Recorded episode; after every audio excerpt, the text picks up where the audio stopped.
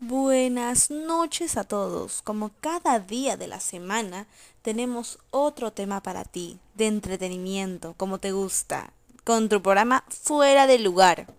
El día de hoy presentaremos algunos points o lugares donde puedas pasarla con tu pareja. Como primer lugar tenemos Paseo Sainz Peña.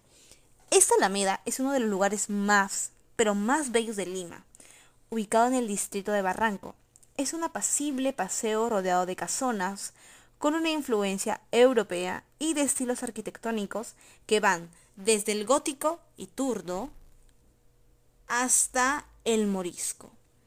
Desde su mirador, sentado en una banca, se puede contemplar todo el mar.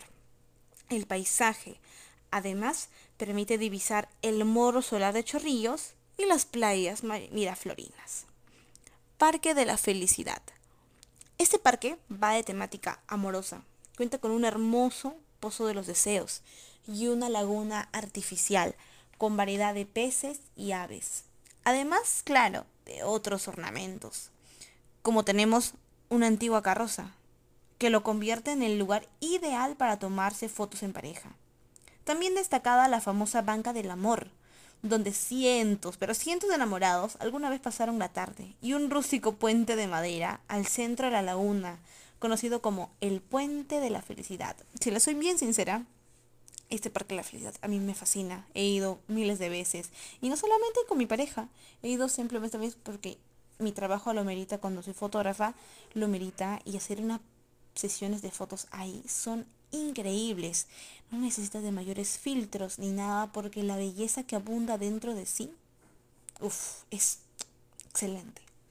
Como tercer lugar tenemos Malecón Pardo de la Punta. Ese rincón del Callao reúne todo lo que un romántico puede desear. La paz del mar, un mágico atardecer y un restaurantes, bueno, y restaurantes variados.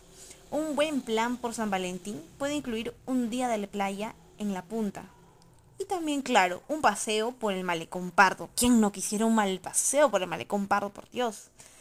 Y para la cena, una buena selección de platillos marinos.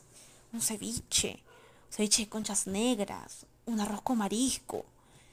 Y también, claro, chaufa de mariscos, chaufa de pescado, que es, es sumamente exquisito.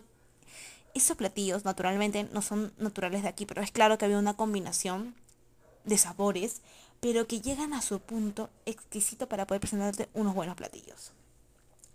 Parque de la Media Luna. Otro de los mejores atardeceres de Lima se observa desde el distrito de San Miguel. Ahí, la glorieta de la Media Luna, ubicada en el parque del mismo nombre, es un icono desde los años 1933. De delicada arquitectura morisca, priman los colores celeste, el rojo y el blanco. Es un espacio tranquilo y limpio, donde puedes hacer un picnic. Eso sí, con sumo cuidado y sin ensuciar o estropear las áreas verdes. Es claro, yo cuando fui una vez aquí, las áreas verdes las tenían maltratadas, las tenían un poco apaciguadas y no tenían el color ni el tono que debe tener unas áreas verdes. Pero es claro de que cuando uno va a estos lugares debe primarizar o primarizar más que nada este cuidado hacia ellas, porque ¿qué pasa si se desgastan. ¿Qué pasa si no se mantiene ese cuidado? No tendrían un buen propósito, ¿no es así? Yo lo veo así, porque si no, ¿cómo podríamos estar o tener un lugar tan bonito, pero no limpio? Alameda de los Descalzos y Paseo de Aguas, construida en 1609 y mil, entre 1609 y 1611 por el marqués de Montesclaros y remozada por el virrey Manuel Amat es un símbolo del amor cortés en la capital. Cuenta con 12 estatuas de mármol de Carrara hecho en Italia, así como bancas, flores por doquier y faroles, junto al Paseo de Aguas, ubicado al final de la Alameda. Constituyen uno de los mejores atractivos turísticos de la Lima de antaño, además de ser testigo de candentes historias y memorias románticas de la ciudad. La más famosa, el romance entre Amat y Micaela Villegas. ¿Quién era Micaela Villegas? Se preguntarán algunos. Bueno, mejor conocida como la Perricholi.